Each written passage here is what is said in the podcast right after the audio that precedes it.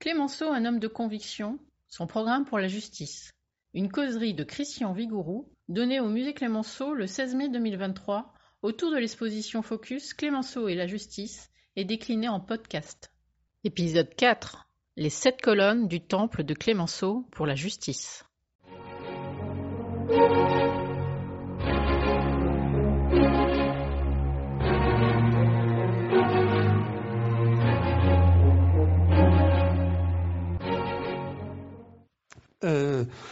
Je saute à, aux sept colonnes du temple quand je parle, quand je rapproche ces deux mots, Clémenceau et la justice. Je vais enfoncer des portes ouvertes, mais je le dis à ma manière et euh, selon ma hiérarchie. Premièrement, sur le pénal, euh, il n'a pas peur de la sanction, mais il sera inflexible sur la justesse de la justice euh, dans le journal du 21 décembre 1895 en première page. C'est pas une affaire euh, pour spécialistes, la justice. En première page, Clémenceau défend Louis Covin, condamné par erreur aux travaux forcés. Voilà encore un sujet, petit fait divers, qui aujourd'hui serait même pas mentionné dans les, dans les, dans les journaux, et il a été condamné euh, euh, à tort, et la manière dont on va réparer euh, l'erreur faite euh, ne, ne, satisfait pas du tout euh, Clémenceau, et il va agir en ce sens. Mais surtout, le Clémenceau veille à ce que le jury populaire euh, soit composé. Il, euh, il pense, c'est un bel éloge du jury qui ferait bien d'être cité à l'Assemblée nationale en ce moment. Il pense qu'un homme, citation, dont ce n'est pas l'habitude euh, mise en demeure de se prononcer sur le sort de ses semblables, il regardera de près. Fin de citation. L'homme dont ce n'est pas l'habitude, des juges non professionnels, il regardera de près. Vous allez me dire, c'est quand même la première chose qu'on doit demander aux juges, d'y regarder de près. Euh, et enfin, euh, bah, contre la, la, peine de mort, euh, c'est fait partie des abolitionnistes absolument convaincus. Il aura deux gardes des sceaux quand il est président du, du Conseil, président du gouvernement en 1906. Guyot de Seine, euh, abolitionniste convaincu, puis Aristide Briand, abolitionniste euh, convaincu. Euh, le président Falière est un, abolitionniste convaincu, il va gracier, mais malgré euh, ce staff de personnes qui ont une position minoritaire et qui savent ce que ça peut leur coûter d'être abolitionniste, ils n'arriveront pas à faire voter la peine de mort. Mais euh, Clémenceau est une référence et Badinter, Robert Badinter s'en souviendra quand il, lui, réussira à abolir la peine de mort. Le deuxième sujet qui est très intéressant et qui a joué un rôle très important dans la construction des, républicains, c'est la prison. le, le député, euh, chacun revient à ses, origines même empruntées, le député de la Creuse euh, Martin Nadeau, euh, prolétaire devenu député et préfet de Gambetta, et puis député de la Troisième République vers les années 1880, a beaucoup fait pour les accidents du travail, pour la, la protection contre les accidents du travail, la formation des jeunes filles, la formation professionnelle, et c'était ça, les, hommes et les femmes éclairés du temps. Il a contribué à créer le Conseil euh, supérieur de la pénitentiaire, qui était une instance qui pensait la politique pénitentiaire. Donc les républicains éclairés, et Clémenceau n'a pas pu ne pas s'intéresser à la prison, ne serait-ce que parce qu'il avait été détenu lui-même. Et les hommes politiques qui sont passés en prison pour des raisons euh, respectables, Clémenceau c'était parce qu'il avait fait de la propagande républicaine, euh, 72, 73 jours à Mazars en 1862, on s'en souvient. Et donc euh, Clémenceau a beaucoup réfléchi sur euh, euh, l'autocontrôle du politique quand il parle de prison. C'est-à-dire pas faire une échelle de perroquet sur plus de répression, mais penser à rétribution et penser à relèvement. C'est les deux R de Clémenceau et c'est très moderne d'une certaine façon. J'ai dit qu'il avait été en prison, il s'en souvient. Il se souvient aussi qu'il allait voir Blanqui ou et d'autres en prison, il se souviendra aussi qu'il est allé porter secours psychologique à, Picard quand Picard était emprisonné en prison civile ou prison militaire, totalement arbitrairement et injustement. Clémenceau était là.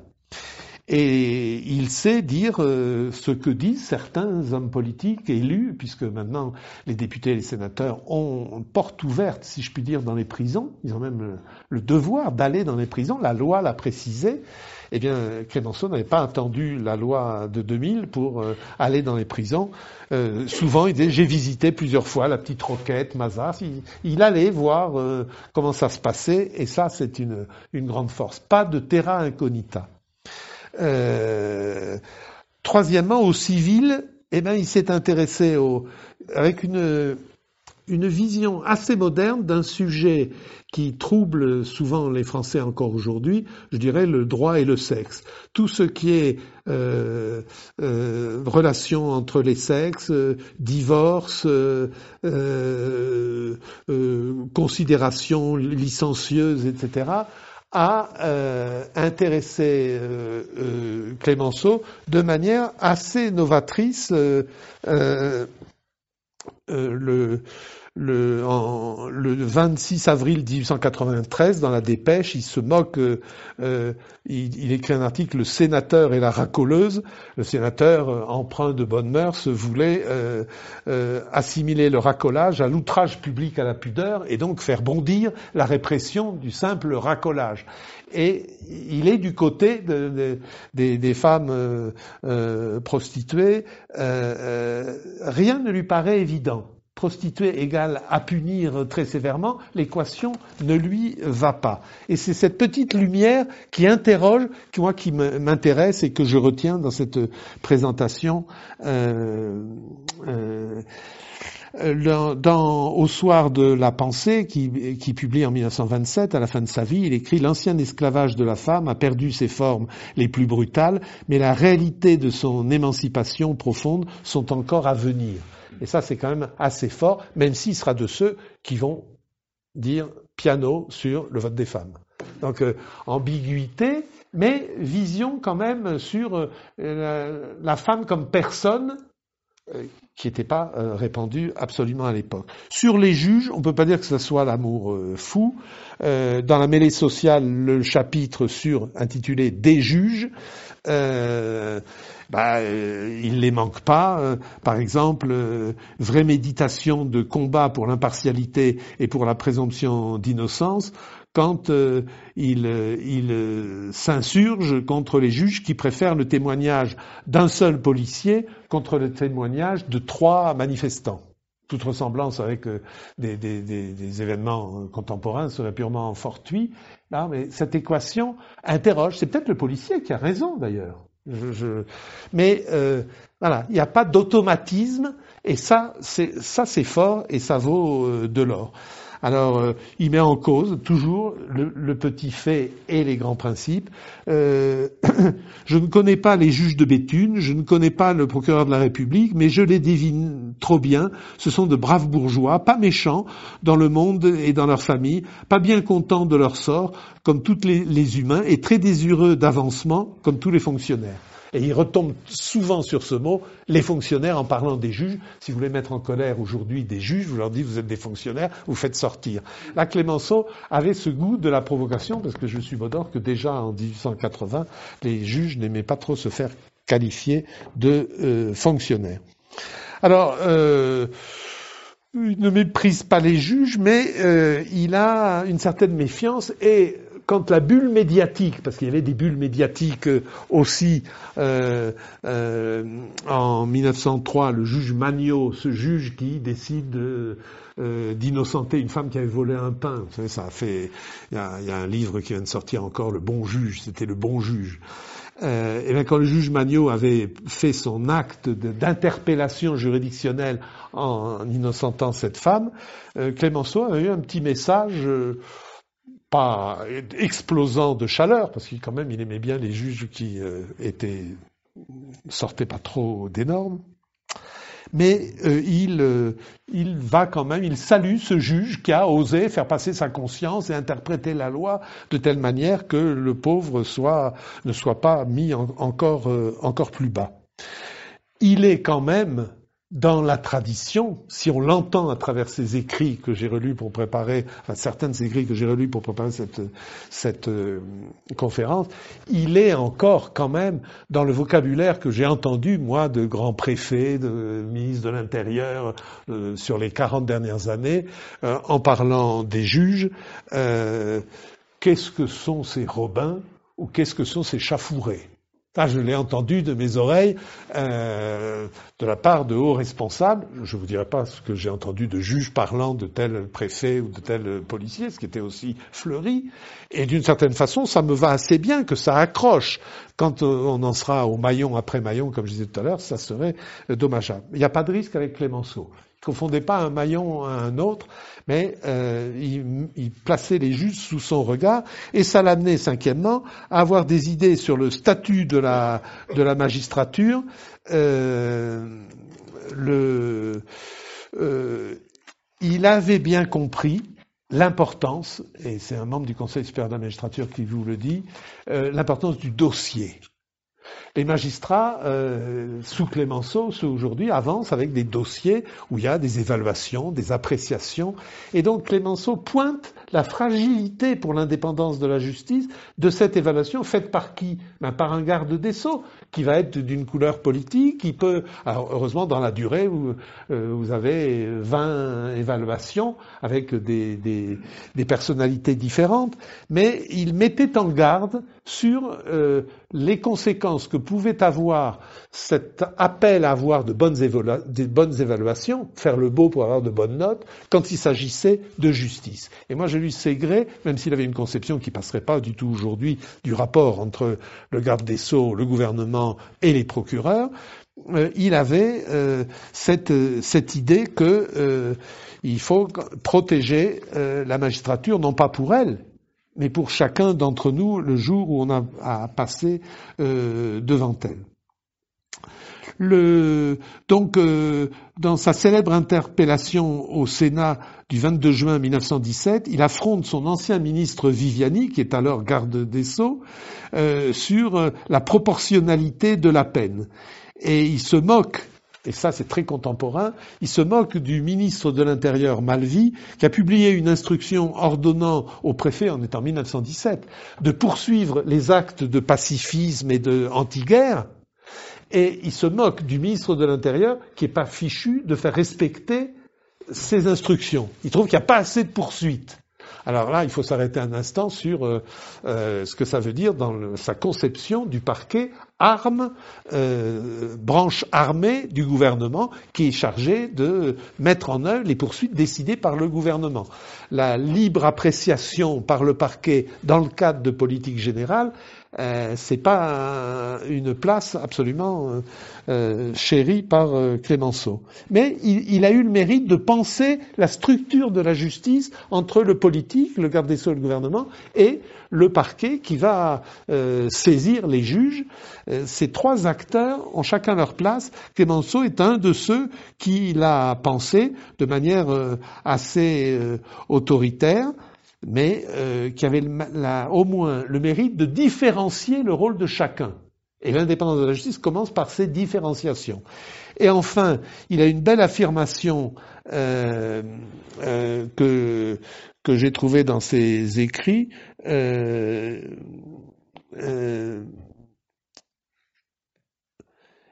qu'on pourrait appeler une déclaration qui on peut opposer à toute loi anti-casseur euh, qui viendrait ou reviendrait. Euh, dans une période agitée, il écrit J'ai cherché à situer la question et les hommes. Il ne s'est jamais agi de coffrer 1500 à 2000 individus sans savoir pourquoi, ni d'en faire un bloc sans choisir. Et ça, c'est la revendication de justement d'éviter des rafles. Euh, la justice, c'est une question individuelle où chaque individu doit porter sa responsabilité. On ne prend pas comme ça 1500 personnes et c'est bon à méditer par euh, les temps qui courent. C'est une très belle phrase que je pourrais mettre en exergue Sixièmement, euh, sur la justice militaire. Alors ça, c'est l'histoire d'un échec, c'est très intéressant. Il avait de bonnes raisons, euh, le gouvernement Clémenceau, avec euh, Clémenceau à la présidence du Conseil et Georges Picard sabré au sens propre et au sens figuré par l'institution militaire et la justice militaire. Il avait de bonnes raisons de réformer la justice militaire. Il y avait eu Galifet, le, sabreur de la commune devenu le, salut de Valdec-Rousseau, quelques années avant, Galifet est tout à fait passionnant, comme Valdec-Rousseau, euh, avait essayé, après l'affaire Dreyfus, de, réformer de fond en comble la justice militaire qui avait failli avec l'affaire Dreyfus.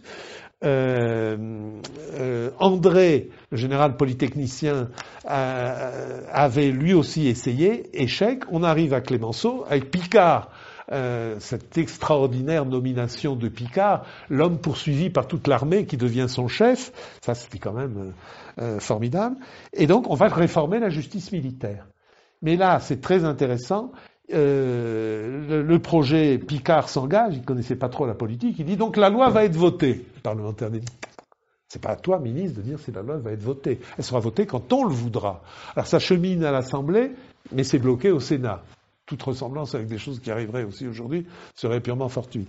Et, donc euh, euh, Clémenceau s'interroge. Entre-temps, il y a eu la, révolte du 17e de ligne à Béziers, en pleine discussion de la loi sur la réforme de la justice militaire. Clémenceau, qui est quand même pour l'efficacité, se refroidit un petit peu sur la réforme profonde de la justice militaire.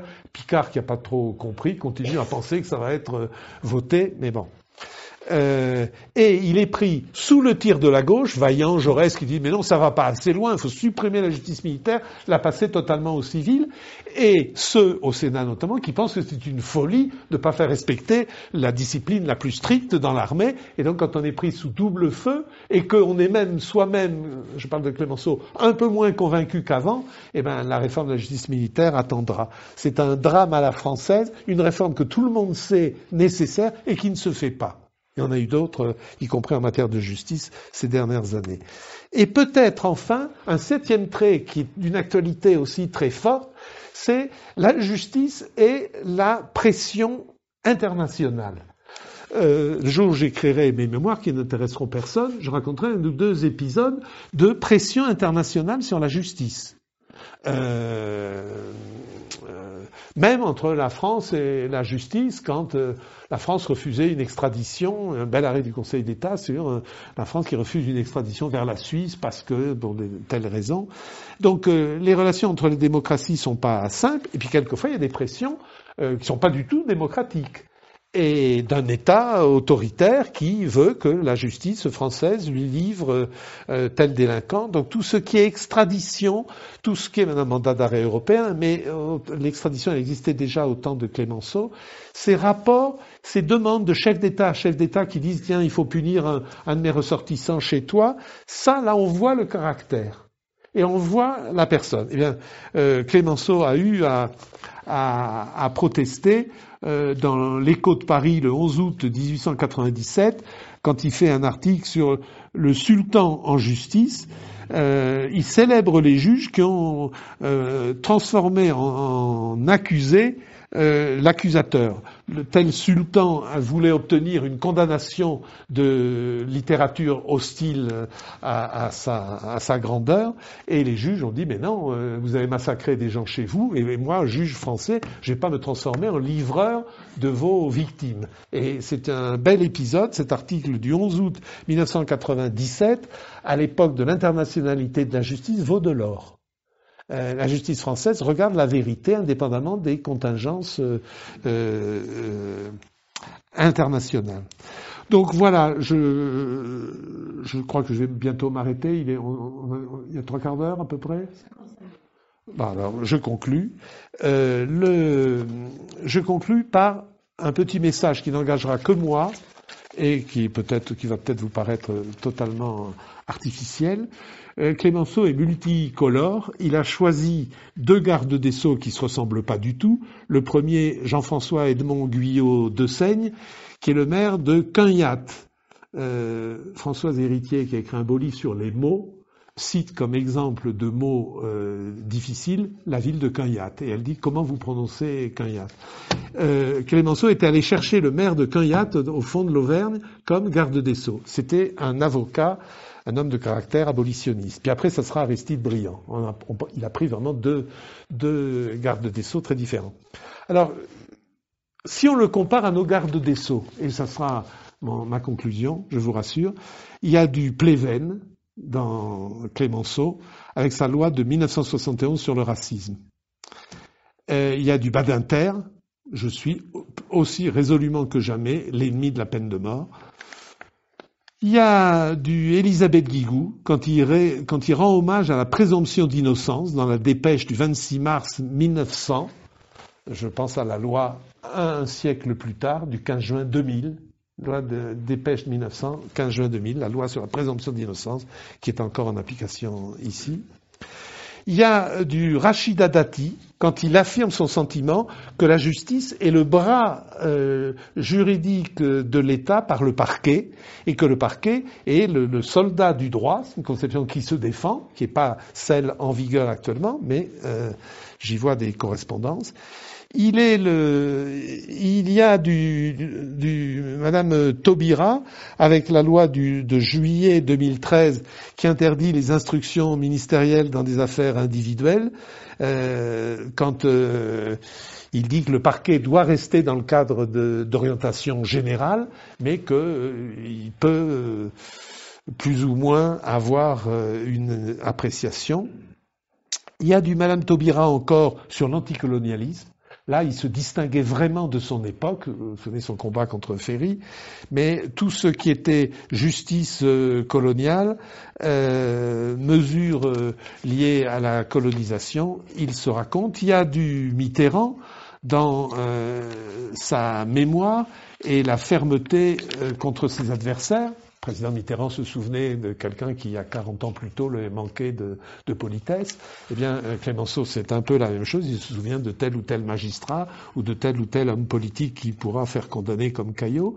Il y a du Père Ben, qui a marqué son euh, ministère par la séparation entre les procédures normales et les procédures spéciales de grande criminalité, avec ce que Clémenceau a fait sur la police judiciaire spécialisée dans les grands fléaux. Il a déjà montré cette euh, capacité de la justice de changer de vitesse quand le, fléau le mérite.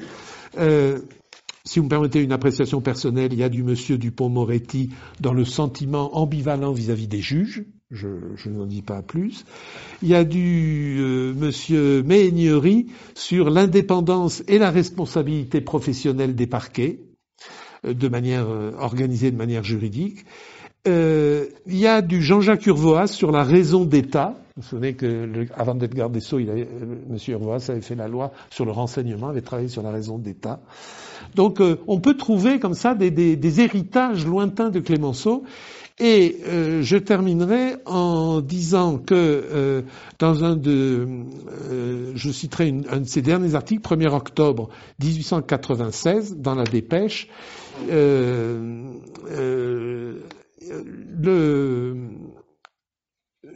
il critique un juge d'instruction de Nice qui a fait arrêter un certain Monsieur Paul pour un détournement de fonds il l'a amené jusqu'à Nice alors qu'il était complètement ailleurs. Et là, on s'aperçoit qu'on s'est trompé par c'est un, c'est homonyme qu'on a arrêté. Et la justice dit à M. Paul, bah oui, désolé, on, vous a arrêté, on vous a ramené de Lille à Nice, mais c'était pas vous, bonsoir. Et voilà, M. Paul qui se retrouve à Nice sans, sans rien, sans ressources, etc. Eh bien, je pense que la grandeur de Clémenceau en matière de justice, sans influer sur la décision de justice, euh, aura été euh, euh, d'animer des débats qui sont encore aujourd'hui, de Dreyfus à de petites choses, être capable de passer de l'institutionnel à M. Paul. Je vous remercie.